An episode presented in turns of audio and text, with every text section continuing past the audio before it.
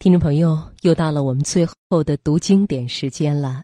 那今晚为大家送上的是林清玄的文章《城市不是没有秋天》。岁月匆匆，经典永存。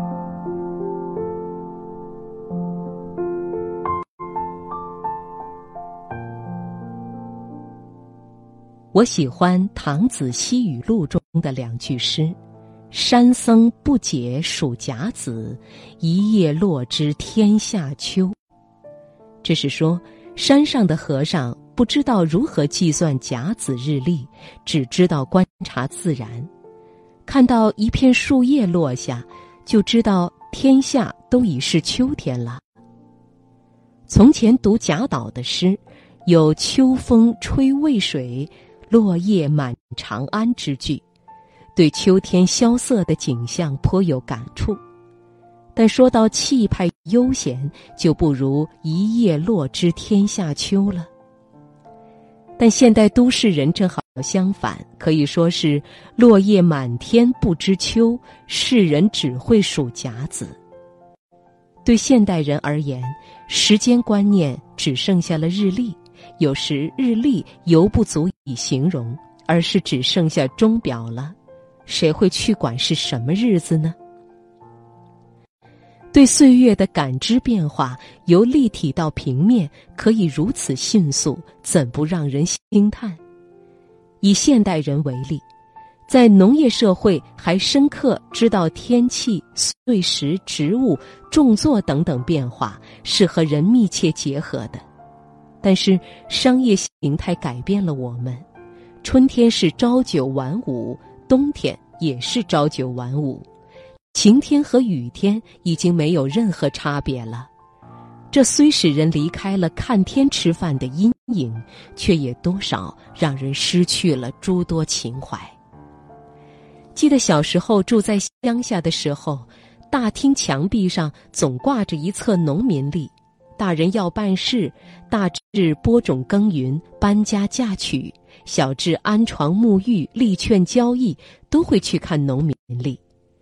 因此，到了年尾，一本农民历差不多翻烂了，使我从小对农民历书就有一种特别亲切的感情。一直到现在，我还保持着看农民历的习惯，觉得读农民历是快乐的事。就看秋天吧。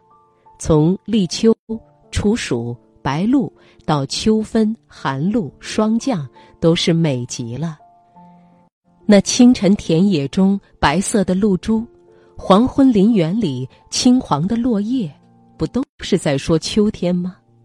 所以，虽然时光不在，我们都不应该失去农民那种在自然中安身立命的心情。城市不是没有秋天，如果我们静下心来，就会知道，本来从东南方吹来的风，现在转到北方了。早晚气候的寒凉，就如同北地里的霜降。早晨的旭日与黄昏的彩霞，都与春天时大有不同了。变化最大的是天空和云彩，在夏日明亮的天空。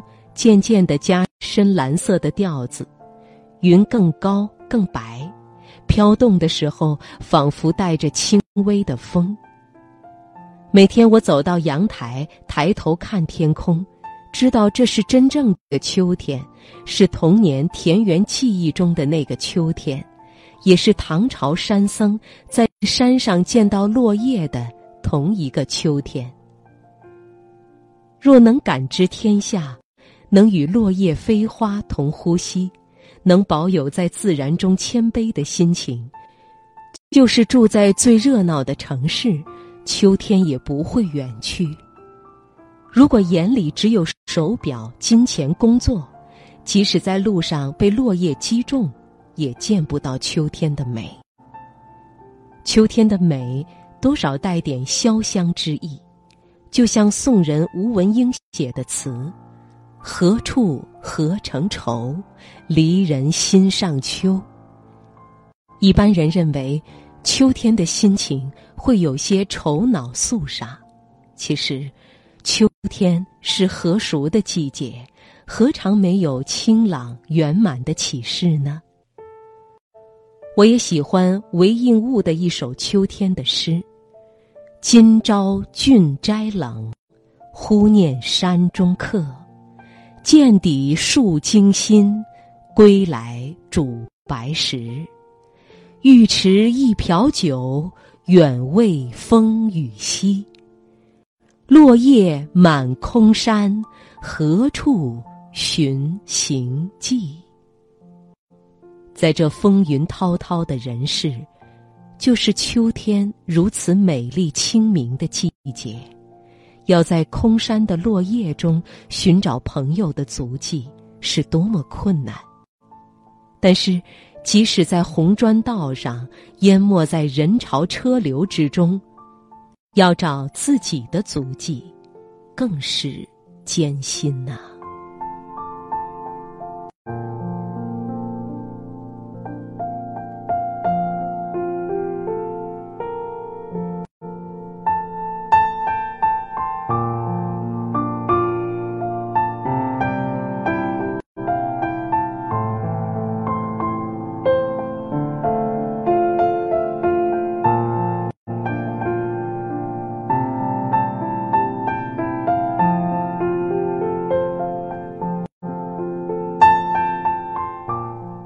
好了，听众朋友，时间到这儿，我们今晚的财经夜读就全部结束了。